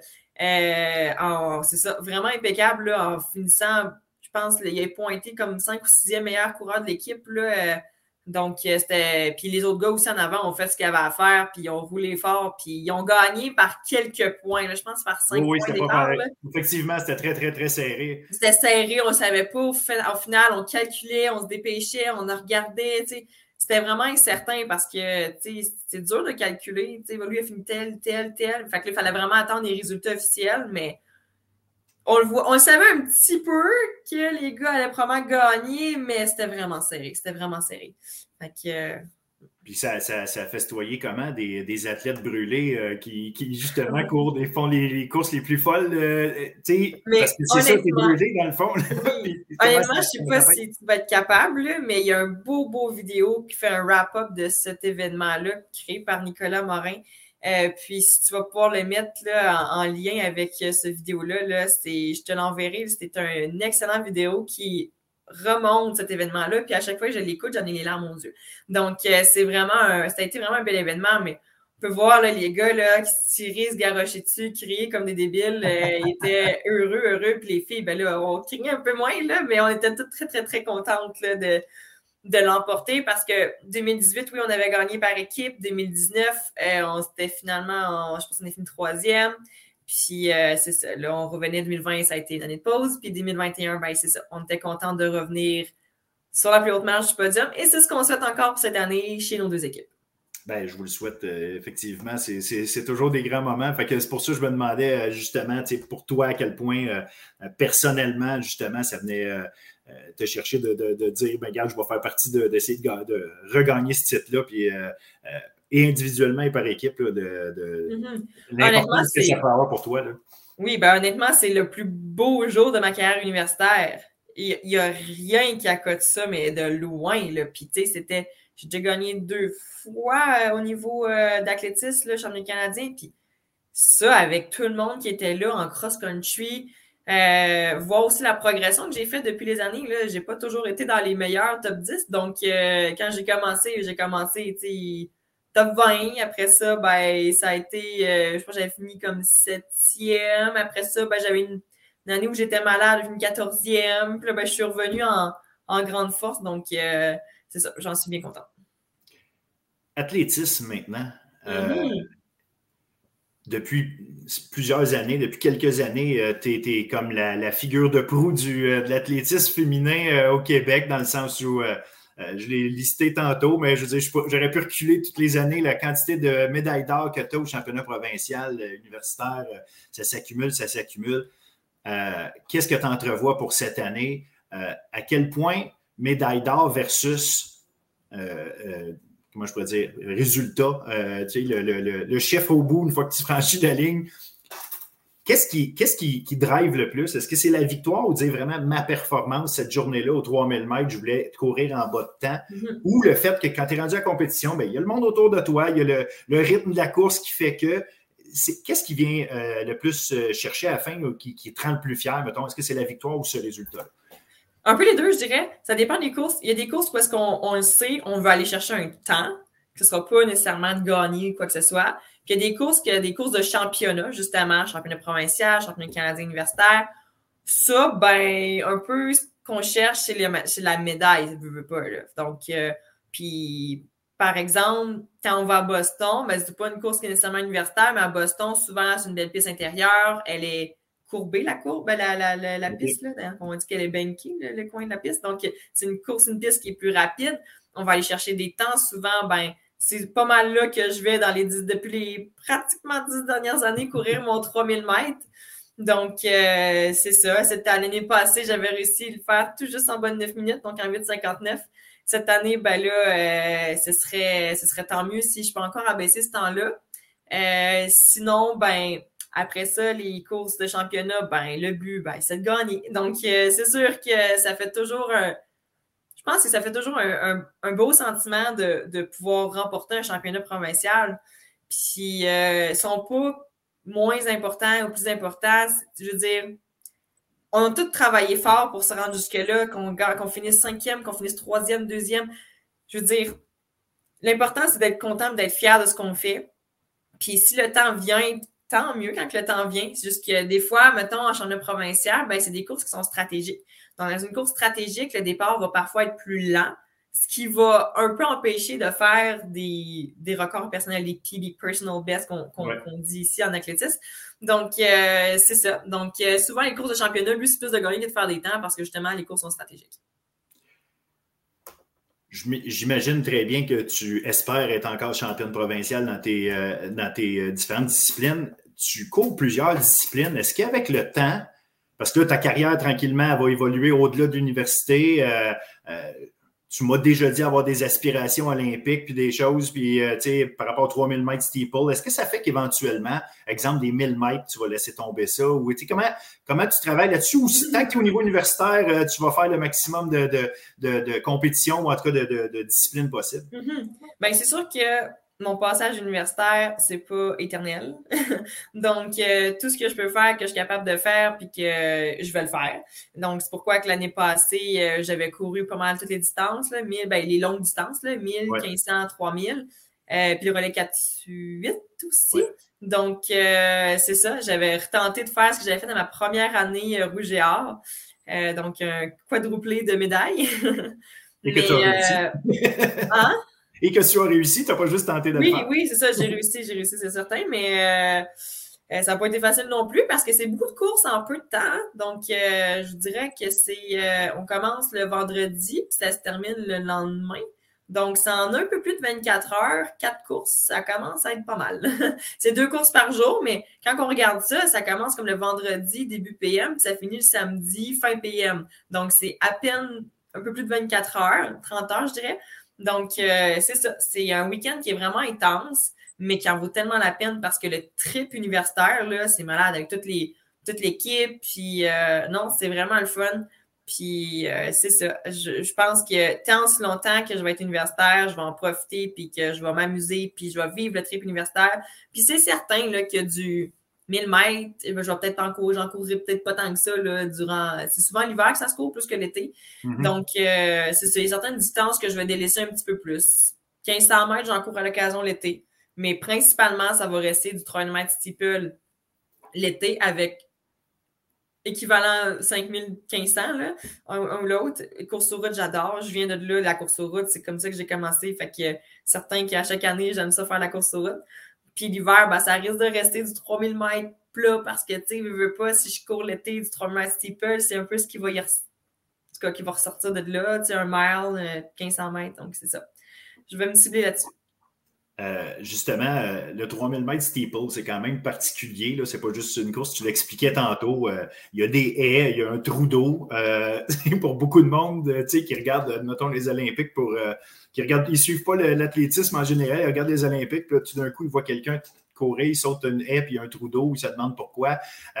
comment on se prépare justement à ça? Je comprends. Bon, tu vas me dire, il, oui, il y a l'entraînement, mais tu cours des 3000 mètres. La haie, euh, qui arrive en plein milieu de ça. Euh, veux pas, il y a une fatigue à courir un 3000 mètres à une certaine vitesse. Mm-hmm. Euh, la haie, tu as l'impression qu'elle, mentalement, tu as l'impression qu'elle est de plus en plus haute, puis la course avance. Mm-hmm. Tu peux pas donc courir juste des 3000 mètres puis dire, bon, mais je suis prêt pour un 3000 mètres steeple, puis je vais, je vais avoir des bonnes. Mm-hmm. des bons, C'est sûr que. Il y, a, il, y a, oui, il y a un point technique à sauter des haies, on le dit, on vous l'avait dit sauter des haies, ça se fait pas de même. fait que oui, on fait beaucoup de pratiques. On fait des drills de haies. Donc, euh, on n'en fait pas l'automne, on en fait comme quand l'hiver arrive, après la saison euh, de cross-country. Fait qu'on sort les haies, on fait des drills de haies, fait que des éducatifs de haies, marcher, sauter, trottiner, courser par-dessus la haie. Donc, euh, avec notre entraîneur qui va regarder un peu comment on, comment on les fait, d'ouvrir, mettons, les jambes comme ça, faire, faire attention aux points techniques on fait des passages de haies, puis on en fait aussi quand que, euh, je vous dirais, euh, quand on commence à faire des entraînements de, de, de, de steeple, un petit peu plus vers le début du printemps, fin de l'hiver. Ben, avec la saison universitaire, ben, souvent on commence juste après les championnats. Donc, c'est ça, on commence à intégrer les haies pendant nos entraînements d'intervalle. Donc, on va faire des haies en même l'entraînement intervalle. La fausse de steeple, celle-là, on va la pratiquer, mais pas nécessairement avec le trou d'eau. Euh, des fois, il y en a d'autres qui le font. Moi, je ne le fais pas parce que ça me blesse plus que ça me pratique. Donc, euh, je la saute, mais pas avec, euh, le trou d'eau. Je la saute, mettons, sur la piste. Donc, ouais, comme ça, ton pied à, atterrir de la bonne façon dans l'angle dont tu parlais tantôt. Oui, ben, sur la piste, ça fait, ça, fait, que c'est plat. Fait que quand j'atterris à l'entraînement sur le plat, euh, ça, laisse, ça, laisse, un moins gros impact que si je me pratiquais vraiment avec la fausse d'eau et tout ça. Euh, ça, ça a des qui le font. Il y en a qui le font. Euh, sûr que moi, je le sais que ça me blesse. Donc, je ne le fais pas trop non plus par exprès, mais je la pratique quand même à l'occasion, quand même, dans les entraînements de, de. Est-ce que cette haie-là, c'est vraiment des questions de néophyte, mais c'est correct. Est-ce que cette haie-là est la même hauteur que euh, le 100 puis le 110 mètres haie ou c'est plus haut? C'est comment? Évidemment que c'est pas de la même hauteur que le 110 mètres haie, sinon je serais incapable d'en passer une. Donc, euh, dans l'ordre, je ne vais pas me tromper, là, mais euh, les filles qui font, euh, qui font les R en sprint, je pense qu'elles, ça, je pense que ça arrête à 33. Si je ne me trompe pas, les gars, c'est vraiment haut. Les gars, c'est 42 pouces, la hauteur du 110 mètres est. Après ça, ça descend. Les gars au 110 mètres, c'est 42 pouces. Ensuite, les gars qui font le, le 400 je ne sais pas trop c'est quoi la longueur, mais c'est la hauteur, mais c'est plus, c'est moins haut. Mais les gars de steeple, c'est 36 pouces, les filles, c'est 30 pouces. Mais par exemple, les filles, il y a moins, il y a moins de. Ça bouge moins à la hauteur chez les filles que chez les gars. Chez les gars, tu pars de 36 pouces à comme 42 pouces. Chez les filles, je pense que c'est de 30 à 33. Fait que, euh, si je me trompe pas, le sprint, le 400 mètres S, c'est 33. Euh, le sprint, il me semble que c'est 33, mais je pense pas que c'est 36. Donc, euh, c'est ça. Nous autres, c'est 30 pouces. C'est beaucoup moins haut que le fameux 42 pouces des gars au 110 mètres. Ça fait même peur de voir ça, 42 pouces. Là. Donc, c'est ça. Mais oui, les barrières, elles se bougent, elles se montent et se descendent. Donc, quand les courses, de, quand il y a deux steeples filles-gars, ben là, il faut qu'ils montent et descendent les, les en fonction d'eux. Puis euh, c'est ça. Faut pas que les bougent. là, euh, toi, il te reste combien d'années à ta carrière euh, universitaire? Une seule. Hein? c'est ça, on est rendu là déjà. oh oui. Tu étudies en enseignement primaire ou préscolaire, c'est ça? Oui, en fait, j'ai terminé mon bac en 2021. J'ai fait une année de maîtrise en orthopédagogie. Et là, je complète ma deuxième année de maîtrise pour, dans le fond, devenir orthopédagogue pédagogue ou bien enseignante avec quelques petits skills de plus là, en mode Excellent, parce que, écoute, euh, on a besoin de un de, de, modèles euh, d'athlètes vraiment euh, à suivre. Ça, il n'y en aura jamais assez. Puis franchement, tu en, as une excellente. Puis si en plus tu finis professeur orthopédagogue avec tout ce qu'il faut, je pense que c'est aussi un, un, endroit où on a besoin de, de monde de qualité. Fait que, regarde, donc, quand je dis des fois, on, a besoin de toi, on a besoin que tu sois en forme, mais regarde, c'est pour plein de, plein de, bonnes raisons, pas juste pour la course. Dernière affaire, je veux savoir, euh, on parlait un petit peu tantôt, j'ai soulevé l'élément olympique. Qu'est-ce qu'il y en est pour toi par rapport à ça? Euh, ça, frappe l'imaginaire de savoir que quelqu'un peut être un espoir olympique ou quoi. est-ce que c'est ça fait partie de tes plans encore? Est-ce que c'est quelque chose que tu regardes ou est-ce que tu en es? c'est quoi ton plan par rapport à ça s'il y en a? Donc, tout dépendamment comment ma blessure va, euh, dans le fond, c'est certain que j'aimerais ça y aller. Dans le sens qu'en steeple, cette année, ça n'a pas bien été. Je me suis blessée à mon premier steeple. Ça a donné 9,49 au meilleur, mais j'étais comme, je me suis blessée.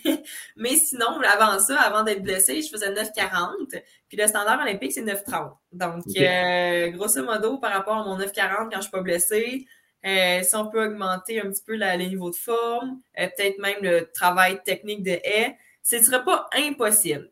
Donc, il euh, n'y a rien, jamais rien d'impossible, mais ça, ce serait vraiment pas impossible. Donc, je me croise les doigts. Il faut également être quand même dans le top 3 canadien et top 45 mondial pour pouvoir faire aspirer à l'équipe olympique. Donc, c'est ça, il n'y a rien de gagné d'avance. De plus en plus que les années vont, le, niveau, le calibre augmente, autant au niveau canadien qu'international. Donc, euh, c'est ça. On peut toujours espérer Paris 2024. Fait même tu me dis que même si tu faisais ton standard, c'est pas, pas une garantie. Parce qu'il faut que tu sois dans le Canada puis top 45 au monde. Non, c'est pas impossible, mais normalement au Canada, si tu fais en bas de 9,30, tu te retrouves dans le top 3, mais le, le, niveau a tendance à vouloir augmenter. Donc, euh, on ne sait jamais d'une année à l'autre. Peut-être qu'en 2024, ben, trois filles vont faire dans les 9,20, 9,20 quelque chose, puis qu'à 9,29, ça passera pas. Peut-être la quatrième. Donc, on ne sait vraiment pas. La dernière fois qu'il y a eu les Olympiques, en bas de 9,30, si tu faisais ça, c'est sûr que tu passais chez les filles au Canada. Donc, euh, c'est ça. On, verra bien. Là, tu finis, euh, tu finis ton, parcours universitaire. Euh, à quel point, justement, ça fait partie de ton plan, tu veux te remettre dedans, tu avec ta blessure et tout, puis tu veux aller essayer de voir si tu peux faire tes standards. Jusqu'à quel point, ça va être euh, l'élément qui va te garder dans l'athlétisme puis à t'entraîner euh, au niveau. Est-ce que c'est 2024 puis si ça marche pas, euh, c'est fini après puis bon, je m'en vais changer de carrière? Ou 2028 va. Comment tu vois ça à long terme ou en tout cas juste à moyen terme, ta carrière d'athlète avec à viser les plus hauts niveaux, pas juste te tenir en forme, mais dire je vise les plus hauts niveaux puis je continue d'être compétitive. Honnêtement, tant aussi longtemps que je ne serai pas blessé, mon plan, c'est d'arrêter après 2028. Donc, euh, puis encore là, tout peut changer. Donc, euh, le jour où je vais être trop blessé pour continuer, ben, c'est sûr que je ne ferai pas par exprès pour taper sur le clou. Là. Euh, je veux dire, quand même, santé psychologique, puis autre chose aussi. Là. Je veux dire, les athlètes, ben, c'est triste, mais on, tu vis un peu de façon précaire, là, parce que tant aussi longtemps que je vais vouloir m'investir à fond dans la course à pied, ben, je pourrais pas opter pour des contrats à l'école, je pourrais pas.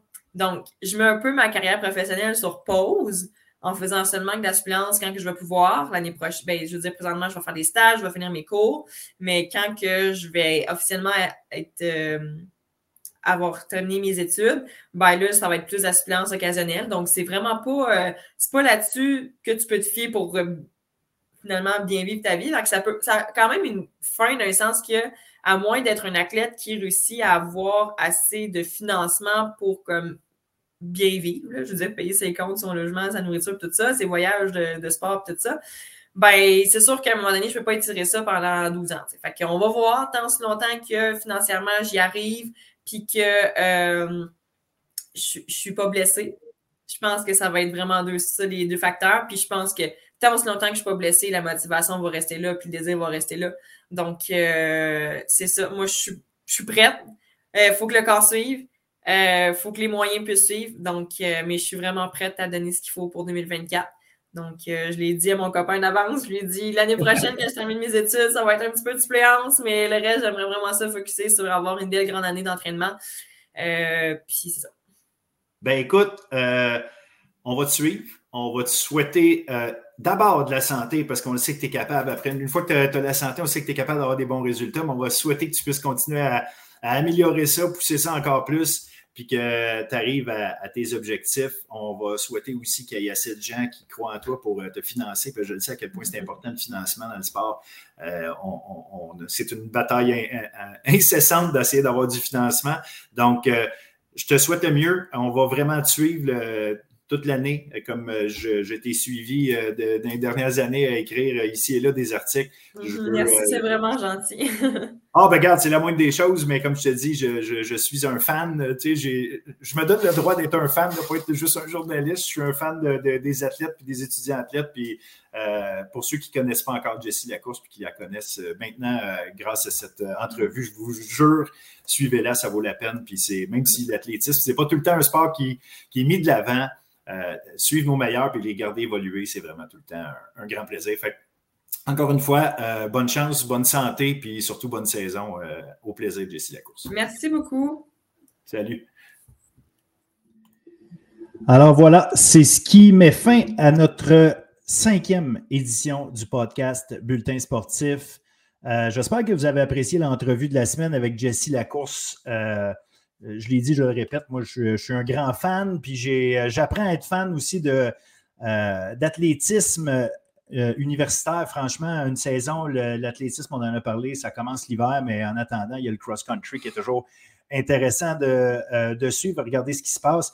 Un cross-country, à peu près tous les enfants du Québec sont inscrits en cross-country. Donc, quelque part, vos enfants ou vous-même, dépendamment, vous êtes qui parmi mes auditeurs, il y, a, assurément un intérêt. Donc, peut-être peut il y a ça à suivre. Sinon, pour le reste, ben écoutez, allez sur le site rseq-stats.ca, choisissez votre sport, choisissez vos matchs. Euh, il y a toutes sortes de choses. Évidemment, on en a parlé avec Chris et Jason, savoir les matchs au niveau du football, mais euh, il y a un paquet de sports, évidemment. Il y a le hockey collégial, soccer euh, collégial et universitaire, évidemment, du rugby. Football. Le flag football, pas cette semaine. La semaine prochaine, il y en aura. Tranquillement, pas vite. Le basket, le volleyball, ça s'en vient au mois d'octobre. Donc, écoutez, encore beaucoup, beaucoup, beaucoup de choses à suivre. Je termine en vous mentionnant deux choses. La première, cette semaine est la semaine nationale des entraîneurs. Vous êtes entraîneur, je vous remercie, je vous félicite, je vous dis de ne pas lâcher. Euh, vous êtes essentiel au plaisir que nos jeunes peuvent avoir à faire du sport et non seulement au plaisir, mais au dépassement qui euh, souvent essaient d'aller chercher dans leur performance. Euh, le sport nous forme, mais nos entraîneurs sont d'abord ceux qui nous forment dans le sport et nous apprennent un paquet de choses. Je les remercie, je les félicite pour leur euh, implication. Aussi, je veux euh, mentionner la chose qui suit. Allez voir notre site bulletinsportif.ca. Des articles euh, toujours intéressants, évidemment, mais cette semaine, il y en a un en particulier où euh, on fait référence au cri du cœur d'un père d'un joueur des, du Vert et Or de Sherbrooke au football qui euh, se pose des questions sur la façon dont on protège certains joueurs dans certaines situations. Euh, Mathieu Lecomte a beaucoup à dire à ce sujet. Donc, je vous invite à aller lire bulletinsportif.ca. Voilà. Alors, vous êtes invités chaque semaine à vous joindre à nous à tous les mercredis au podcast de Bulletin Sportif. Parlez-en, partagez-le le plus possible. J'ai besoin de vous pour faire en sorte que euh, la bonne nouvelle se propage. Merci beaucoup. À la semaine prochaine.